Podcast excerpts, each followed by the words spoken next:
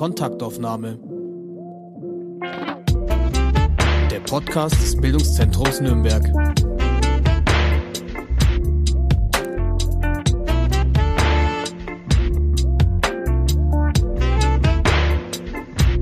Herzlich willkommen zu einer neuen Folge des BZ Podcast. Mein Name ist Katharina Mittenzwei und meine Gästin ist heute die Künstlerin Barbara Engelhardt. Hallo Barbara. Hallo, schön, dass ich da bin. Ja, schön, dass, dass wir uns sehen. Wir ja. sitzen uns ja leider nicht direkt gegenüber. Wir sind gerade verbunden über eine App und können so gut miteinander sprechen. Du bist in Nürnberg geboren und lebst als freischaffende Künstlerin in Fürth. Du hast an der Akademie der Bildenden Künste in Nürnberg studiert und dich dann ähm, in die Ausrichtung Kunst und öffentlicher Raum vertieft. Seit äh, Anfang Juli, seit ähm, einigen Tagen wissen wir, dass du den Kulturförderpreis der Stadt Fürth bekommst.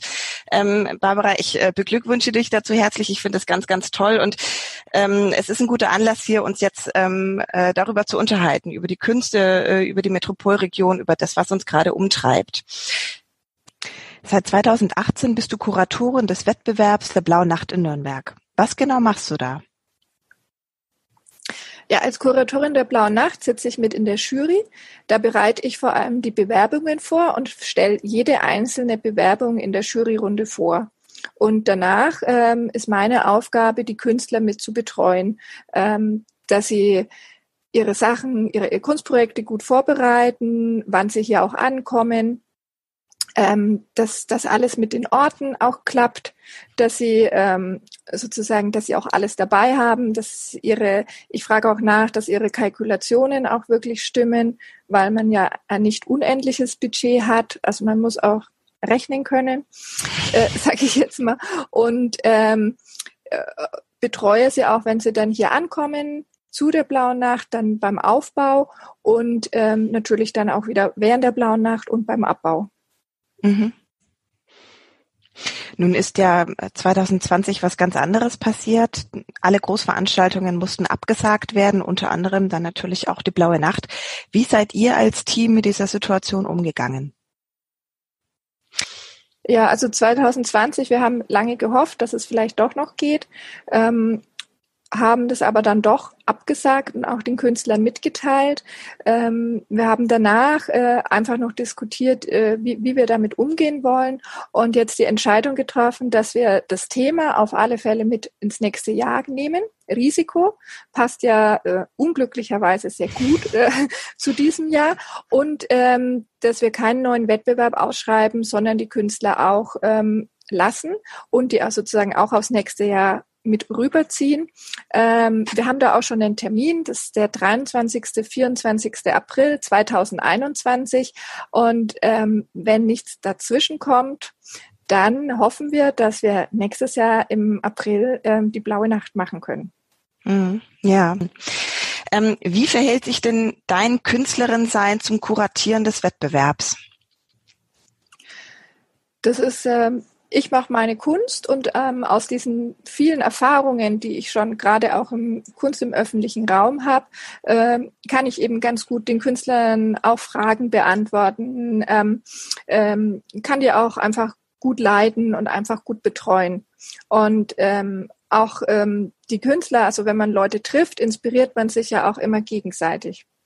Mhm. Wo kommen die Künstlerinnen her? Ähm, die Blaue Nacht ist ein deutschlandweiter Wettbewerb, auch äh, teilweise international ausgeschrieben. Also wir hatten auch jetzt Österreicher mit dabei, auch einen aus, aus Finnland. Jetzt dieses Jahr hätten wir einen aus England mit dabei, einen Künstler. Und ähm, äh, genau, der ist einfach äh, gut ausgeschrieben und, und jeder kann sich mitmachen und auch bewerben. Mhm. Ähm Lass uns jetzt vielleicht mal zu dir als Künstlerin kommen. Ähm, du bist bekannt für deine Interventionen im öffentlichen Raum, mit denen du eigentlich auch immer soziale Räume und soziale Begegnungen schaffst. Ähm, ich denke hier beispielsweise an deine Installation Kommt zusammen auf der Fürther Freiheit, bei dem du zum Benutzen und Aneignen einlädst oder auch ähm, an das Projekt A Sparkling Stream for You and Me auf der Pegnitz. Ähm, Du beschäftigst dich also mit sozialen Räumen und Interaktion. Was haben denn die vergangenen Monate mit deiner Arbeit mit und im öffentlichen Raum gemacht? Die, also die, die letzten Monate mit der Ausgangsbeschränkung, mit den Kontaktbeschränkungen? Ja, also da, ähm, ich war natürlich auch erstmal, ähm, naja, nicht, nicht geschockt, aber äh, ich hatte auch erstmal wie eine Pause, weil ähm, alle ja wie so fassungslos waren, was jetzt tatsächlich passiert. Ähm, und äh, jeder hat ja dann auch geschnallt, als sie langsam das heruntergefahren haben, dass jetzt alles immer mehr zugemacht wird. Und einerseits hat die Ruhe mir echt gut getan, weil ähm, ich das Gefühl habe, dass die Zeit heute immer schnelllebiger wird und man alles immer schneller machen muss. Und ähm, andererseits hat man viel einfach drüber nachgedacht, wie man Kunst äh, jetzt noch zeigen kann, wie man Kunst äh, zu den Menschen bringt. Und ähm, ich hatte auch das Gefühl, dass äh, ganz viele Kulturinstitutionen, auch die Kulturämter, versucht haben, den ähm, Künstlern Möglichkeiten einfach zu bieten, wie jetzt zum Beispiel in, in Fürth haben sie Hashtag Kunst Corona gemacht, auch ein Plakatwettbewerb, wo man einen Plakatentwurf einreichen konnte und dafür ein kleines Honorar bekommen hat. Und in Nürnberg parallel sind ja auch so viele Veranstaltungen abgesagt worden, gibt es ja auch zum anderen ähm, diese Hofmusik, wo man, wo sozusagen auch, auch Musikern und anderen bildenden Künstlern äh, geholfen wird oder eine Möglichkeit gegeben wird, sich da wieder einzubringen und ähm, andererseits auch dieser Kunstanschlag, ähm, wo immer 20 Künstler in drei Dekaden äh, ein ähm, ein ganzes Plakat in Nürnberg gestalten durften. Und ähm, dafür mal auch hat man ein Honorar bekommen und etwas Materialgeld. Und das ist einfach schon eine tolle ähm, Sache, dass sich so viele Leute ähm, bemühen. Wie, wie kann man auch äh, die, diesen einzelnen Gruppen auch einfach helfen? Und ich muss sagen, ich habe mich, ähm, wir haben sehr viele Vorschläge ähm, bekommen, um auch Projekte einzureichen. Und ich habe die letzten Wochen gehirnt und, und mir Sachen überlegt und habe nur noch Ideen produziert, was, was, was man jetzt ähm, äh, noch machen könnte. Wir haben zum Beispiel auch hier in Fürth mit der Schule der Fantasie, weil ich ja auch sehr viele Workshops für Kinder und Jugendliche gebe, haben wir ähm, hat die Uli Irrgang den ähm, Kunstbeutel äh, entwickelt, sozusagen ein Workshop to go, ähm, der eben der Kulturbeutel jetzt genannt wird.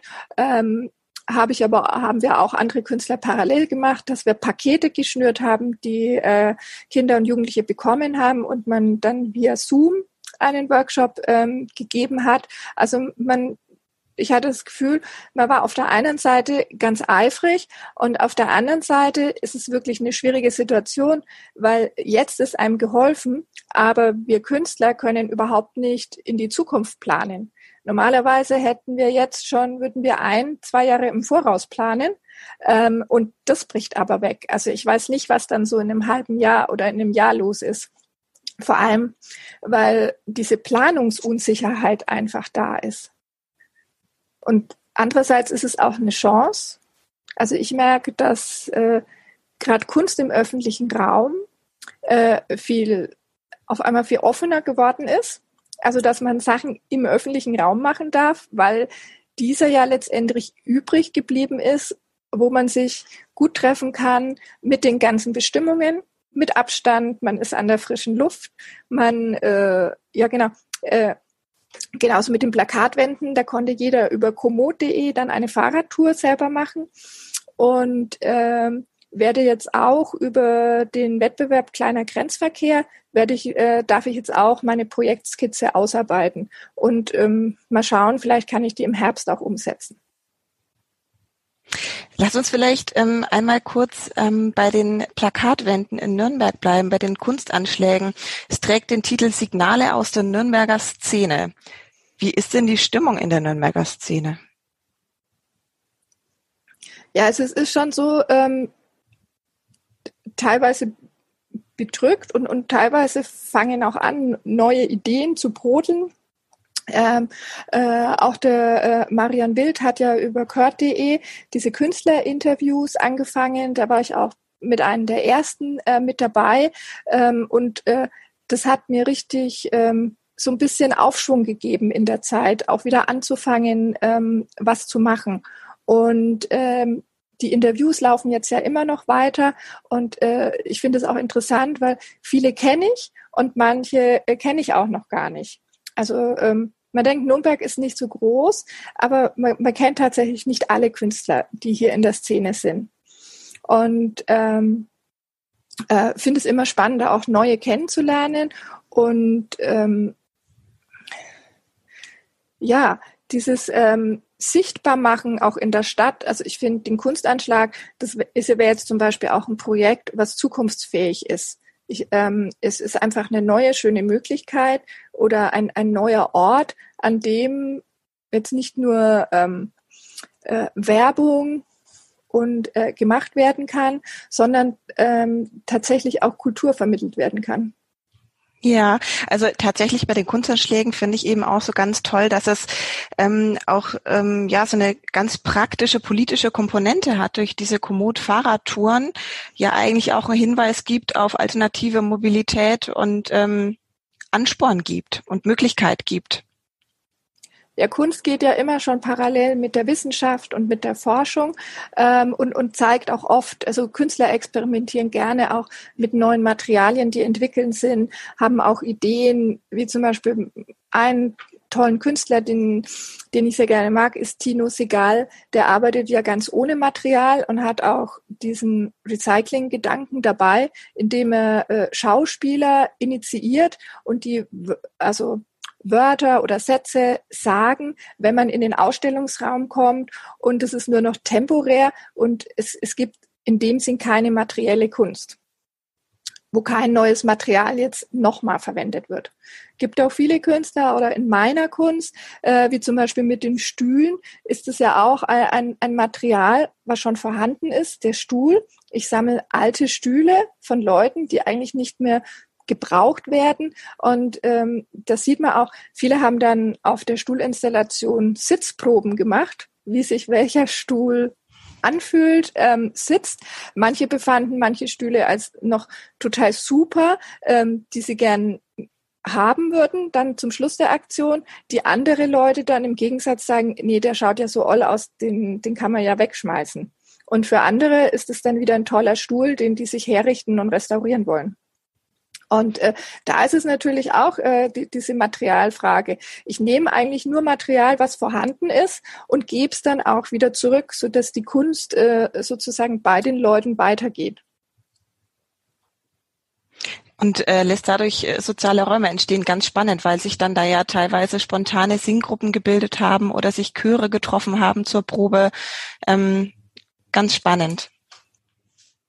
Im Herbst wird es am Bildungszentrum eine mehrteilige Veranstaltung mit dem Titel Vergessene Künstlerinnen geben. Bezieht sich auf den Surrealismus und auf ein kunsthistorisches Versäumnis, bei dem einiges nachgeholt und ergänzt werden muss, dort, wo es eben noch möglich ist. Viele Museen, unter anderem die Schirn in Frankfurt, widmen sich ähm, der weiblichen Kunst und den Menschen dahinter es ist auch eben ein ganz aktuelles Thema, denn laut dem National Museum of Women in the Arts in Washington, also dem größten Kunstmuseum der Welt, das ausschließlich Kunstwerke von Frauen sammelt, sind derzeit 51 Prozent aller KünstlerInnen Frauen.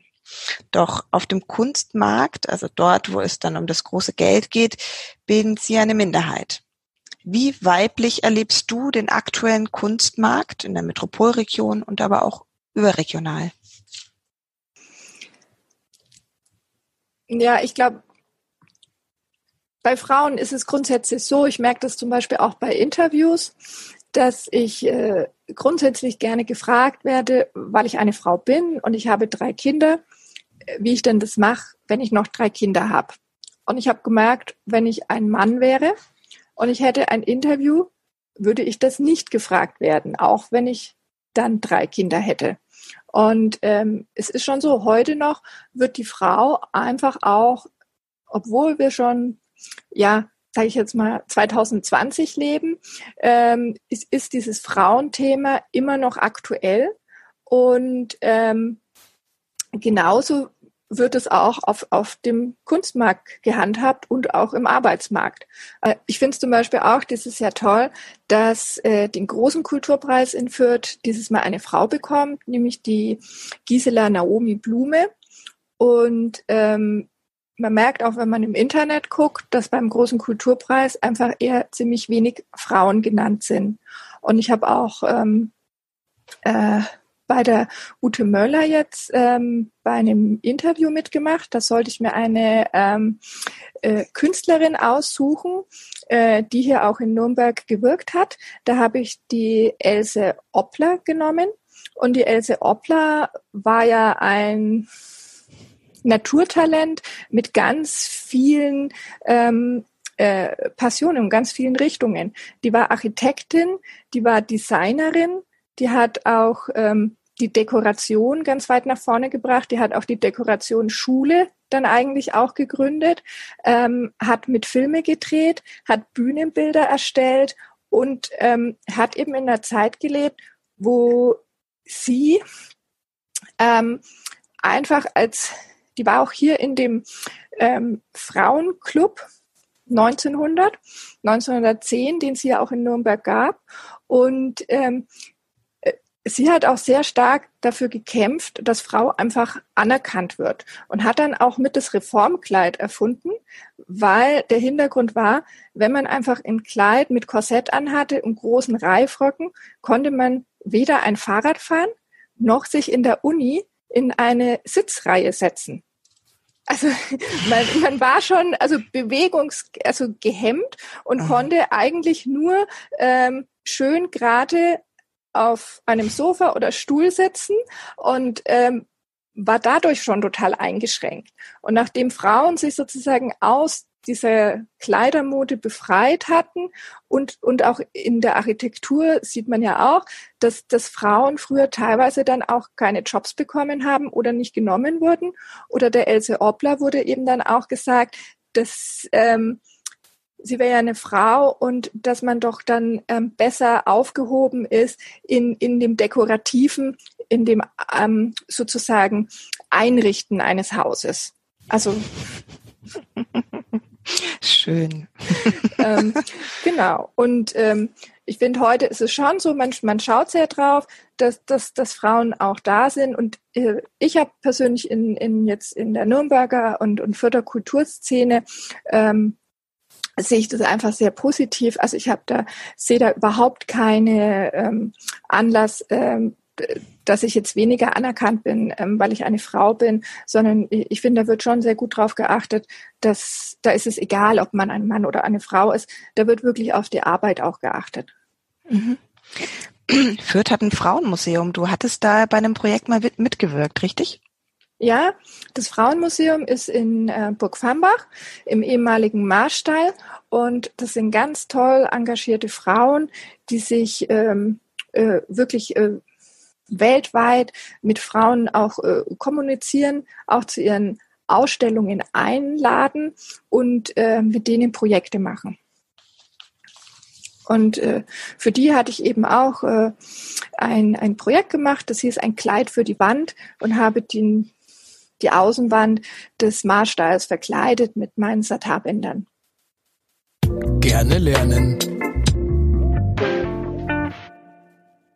Barbara, wir haben in unserem äh, Podcast eine Rubrik, die heißt Gerne lernen. Was mhm. möchtest du einmal gerne lernen?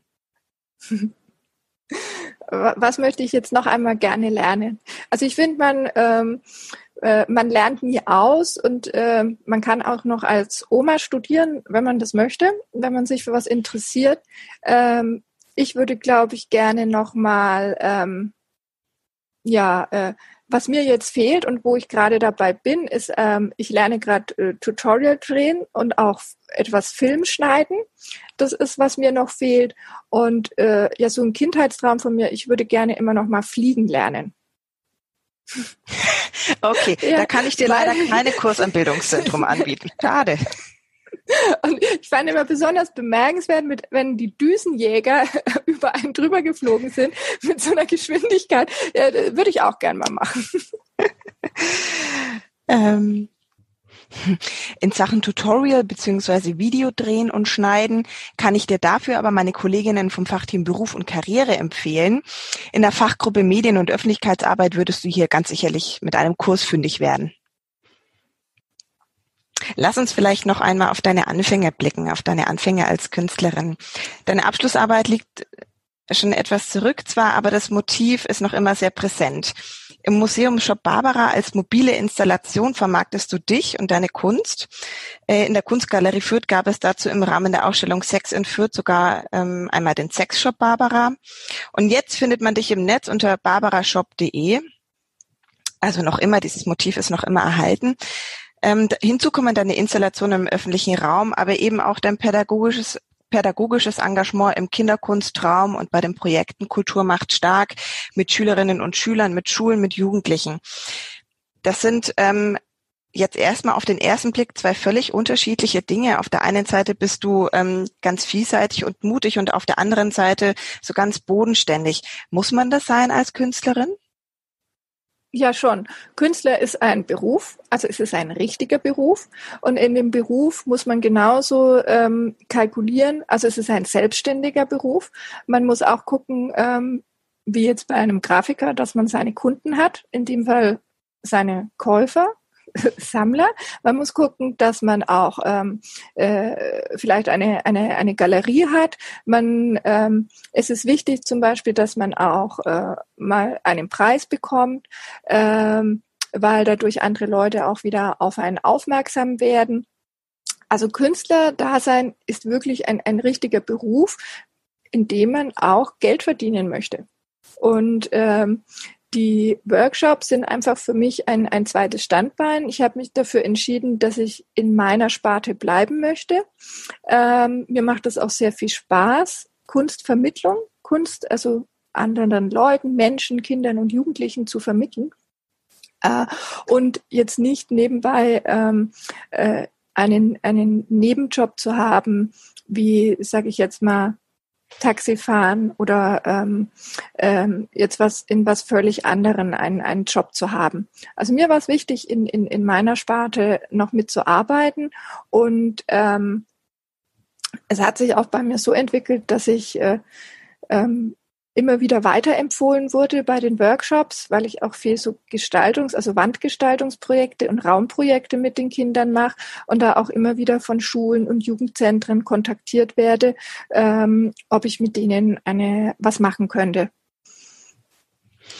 Ähm, Stichwort Geld verdienen, Barbara. Ähm, Im Rahmen des Nürnberger, ähm, des Projekts Nürnberger Kunstaktie verkaufst du Aktien.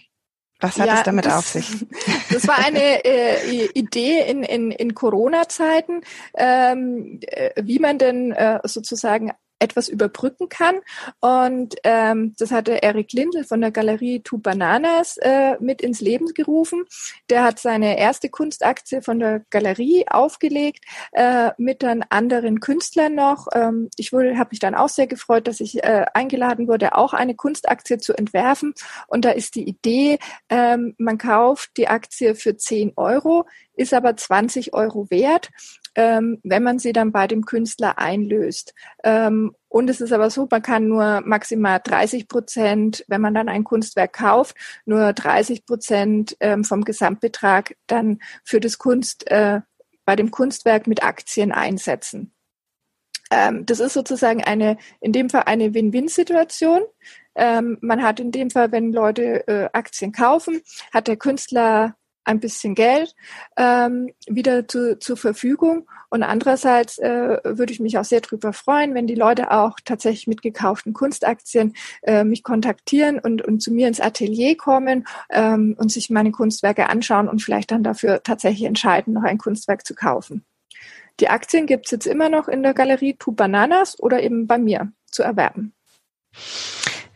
Ähm es klang bisher so alles ganz, äh, ganz positiv. Nürnberg, in Nürnberg ist unheimlich viel los, in Fürth auch. Ähm, Preise werden vergeben. Es sind ähm, augenscheinlich einige äh, Projekte auch in der Corona-Zeit entstanden. Nun befindet sich Nürnberg ja auch gerade im Bewerbungsprozess um den Titel der Kulturhauptstadt 2025. Ähm, du hast auch äh, beispielsweise mitgewirkt am Bewerbungsbuch der Kinder ähm, im letzten Jahr. Was braucht Nürnberg, um diesen Titel zu bekommen und ähm, um dem Titel dann auch gerecht zu werden? Also Nürnberg hat es ja bis jetzt sehr ähm, sehr gut gemacht, weil es ja auch jetzt in die zweite Runde gekommen ist. Ähm, was mir aber persönlich hier immer noch fehlt, ist einfach äh, die Einbindung der regionalen Künstler, die hier in Nürnberg, Fürth und in der Metropolregion ansässig sind. Also da habe ich einfach das Gefühl, dass man da nicht sehr ähm, zum Zuge kommt oder mit, mit einbezogen wird. Ich fände schön, wenn da auch nochmal ähm, vielleicht ein Wettbewerb entstehen würde, wo nur die fränkischen Künstler dazu eingeladen sind, die tatsächlich hier wohnen in Nürnberg, Fürth, Schwabach, Erlangen und ähm, da noch mal was zeigen können, da noch was zeigen könnten. Was ich auch sehr schade finde, ist, dass hier es gab mal eine Künstlerdatenbank in Nürnberg im Internet ähm, und diese Künstlerdatenbank wurde leider im Zuge der Datenschutzverordnung äh, ähm, einfach geschlossen. Äh, das fand ich schade, weil das doch einen sehr schönen Überblick gibt, ähm, welche Künstler hier in der Region ähm, ansässig sind und ähm, was hier auch so geboten ist. Du bist ziemlich in die Nürnberger Szene verwoben, in die Fürther Szene, in, dem, in der Metropolregion, hast hier studiert, lebst und arbeitest in Fürth mit einem kurzen Abstecher nach Shenzhen, China zum Künstlerinnenaustausch, hast du vorwiegend hier gearbeitet. Was macht Heimat für dich aus? Also Heimat macht für mich vor allem aus, also Heimat ist erstmal für mich das, wo man nicht, wo man unbedingt geboren ist, aber da, wo man aufgewachsen ist. Das, was man, äh, wo, wo man seine Kindheit verbracht hat. Und ähm, ich glaube, später ändert sich das dann. Bei mir ist es jetzt zufällig so geblieben, dass ich jetzt hier geblieben bin. Ähm, aber wenn ich jetzt ähm, und hier auch meine Familie habe, aber wenn ich jetzt mit meiner Familie ähm, woanders hingezogen wäre, dann wäre da einfach meine neue Heimat. Also für, für mich hat es ganz viel mit der Familie zu tun und ähm, an dem Ort, da bin ich dann auch. Ja, also das, das ist für mich Heimat. Gibt so zwei, zwei Heimaten. Eine Heimat, ja. die man so mit der Kindheit verbindet und eine Heimat, die man dann hat, wenn man erwachsen ist. Ja, und die sich dann auch definitiv in der Kunst widerspiegelt, sicherlich. Ja, also ich habe mich ähm, äh, wirklich für die Kunst entschieden und äh, als ich mal so äh, einfach eine Kunstpause hatte, auch gerade eben, weil ich dann äh, Kinder bekommen habe, ähm, habe ich richtig gemerkt, wie sehr mir das fehlt und habe mich äh, nach der Kinderpause dann auch tatsächlich entschieden, einfach nochmal Kunst und öffentlicher Raum zu studieren. Und da war es eben sehr, sehr auch äh, praktisch und auch durchführbar, dass die Akademie einfach hier in Nürnberg auch war. Und ähm, da konnte ich mich nochmal bewerben und wurde da genommen und so konnte ich das auch organisatorisch einfach lösen. Dass, ähm, dass ich auch einfach dann die Möglichkeit hatte, das tatsächlich zu machen und durchzuführen. Und es wie war ja dann? Immer, es muss ja immer auch ähm, praktikabel sein, also für mich und, und, und meine Familie. Wie war dann dein Weg dorthin, also von, äh, von, dem, äh, von der Studierenden zur Künstlerin? Ähm, Im Zweitstudium war schon so, da wusste ich dann ganz genau, ähm, was ich will. Und da ist schon während des Studiums passiert, dass wir sehr viel angehalten wurden, bei Wettbewerben mitzumachen.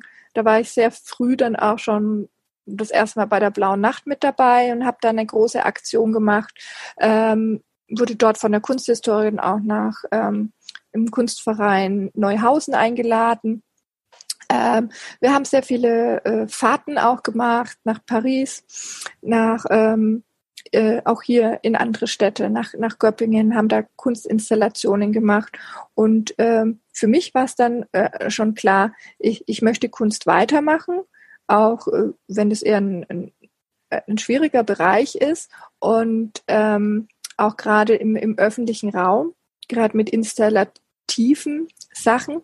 Äh, und ich bemühe mich und, und, und kämpfe einfach weiter, dass ich das wirklich immer machen kann. Sage ich jetzt mal so.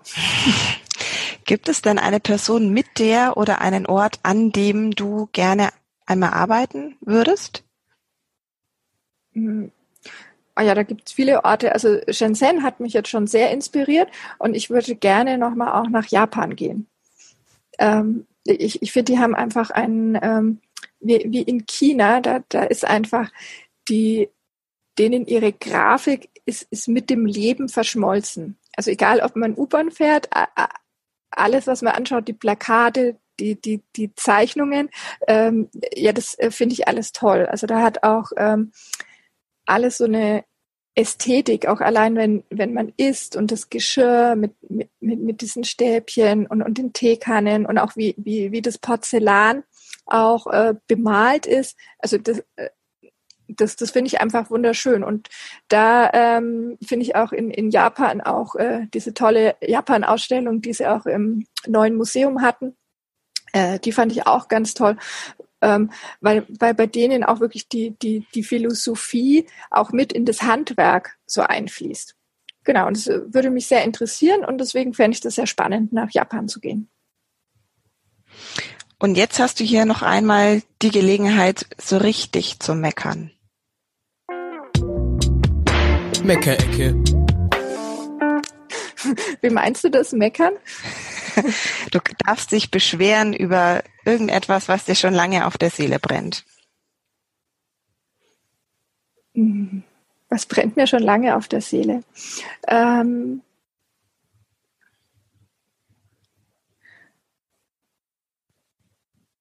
ja, ich hätte gerne in der Region hier ein ähm, vielleicht ein Büro, ähm, was ähm, äh, äh, sozusagen einen Kontakt herstellt zu leerstehenden Räumen, die Künstler nutzen können. Äh, da, da fehlt einfach manchmal so, so, so der Kontakt, weil das einfach toll ist, wenn man auch mal, selbst wenn wir auch nur für ein Jahr mal große Flächen haben, zu einem günstigen Preis, vielleicht gerade auch jetzt in unserer Situation, ähm, wo man einfach gut, gut arbeiten und, und gut schaffen kann. Ähm, da finde ich, äh, verschwinden durch die ganzen Renovierungen und Neusanierungen immer mehr diese äh, kleinen Off-Spaces. Ähm, ja, was ich auch schön finde, in Nürnberg gibt es ja einen Künstleraustausch. Fände ich schön, wenn es in Fürth auch einen Künstleraustausch gäbe mit einer Partnerstadt und eine Möglichkeit, äh, dass hier ähm, äh, das zu integrieren und sozusagen eine, eine Künstlerwohnung gibt, äh, wo, wo das dann tatsächlich auch, auch möglich ist. Ähm, und ja, man, man hätte schon ein paar Ideen, aber so, so ähm, äh, wirklich ähm, kann ich jetzt nicht meckern. Ähm, das ist, ja, die, die, ähm, ich, ich glaube, wichtig ist, dass, dass die Kunst und Kultur einfach ähm, auch als systemrelevant, sage ich jetzt mal, ähm, auch äh, eingeschätzt und, und betrachtet wird. Ähm, und ich glaube, es ist immer noch ganz wichtig, dass Leute sich ähm, austauschen. Das habe ich ja schon immer in, in, in meinen Kunstprojekten ähm, auch gezeigt, gerade in, in, in, in den Städten, wo jeder mehr und mehr für sich alleine lebt, ist gerade der öffentliche Raum noch mehr wichtig, sich auszutauschen. Aber wie gesagt, alles ist, ist so ungewiss, ähm, was jetzt weiterhin passiert. Also ich, ich bin gespannt. Ich denke, es gibt auch manche neue Möglichkeiten daraus oder manche neue Sachen entstehen ähm, und, und äh, lässt uns Kreative nochmal ganz kreativ werden. Das klingt toll und äh, sehr vielversprechend. Ähm, Barbara, lass uns vielleicht ähm, da enden, wo wir angefangen haben. Ähm, das beste Signal ist ja tatsächlich für dich, dass du den Kulturförderpreis der Stadt Fürth bekommen hast. Wie war das für dich? Hat dich das total überrascht? Mich hat es sehr gefreut. Also ähm, äh, ich, ich wusste ja, dass ich auch vorgeschlagen war, aber man weiß ja nie, was passiert. Und ähm, äh, ich habe mich sehr drüber gefreut, weil es einfach schon auch eine, eine Anerkennung ist. Es, es bestärkt einen als Künstler weiterzumachen, dass man auch das äh, Richtige macht, dass ähm, äh, tatsächlich meine Aktionen, die, die Stuhlaktion mit Kommt zusammen und die ähm, äh, Sparkling Stream for You and Me, die äh, Wunschlichter im Wasser, ähm, die haben wirklich den, den, den Fürtern und den Besuchern äh, sehr gut gefallen. Und ähm, ja, ich freue mich sehr darüber, ähm, Ich bedanke mich auch dafür und ähm, es, es gibt ein, gerade auch jetzt in der Zeit, einfach auch einen, einen Aufschwung oder einen Lichtblick, dann weiterzumachen und äh, ja, da am Ball zu bleiben. Hm. Das ist ein ganz schönes Schlusswort. Danke dir, Barbara. Danke für das Gespräch. Ähm, vielen Dank für deine Offenheit und deine Zeit. Ich wünsche dir alles Gute. Ich freue mich auf die blaue Nacht 2021. Wir hören uns bei der nächsten Folge zum Podcast des Bildungszentrum Kontaktaufnahme am nächsten Donnerstag. Tschüss. Danke, Barbara. Tschüss. Tschüss. Danke.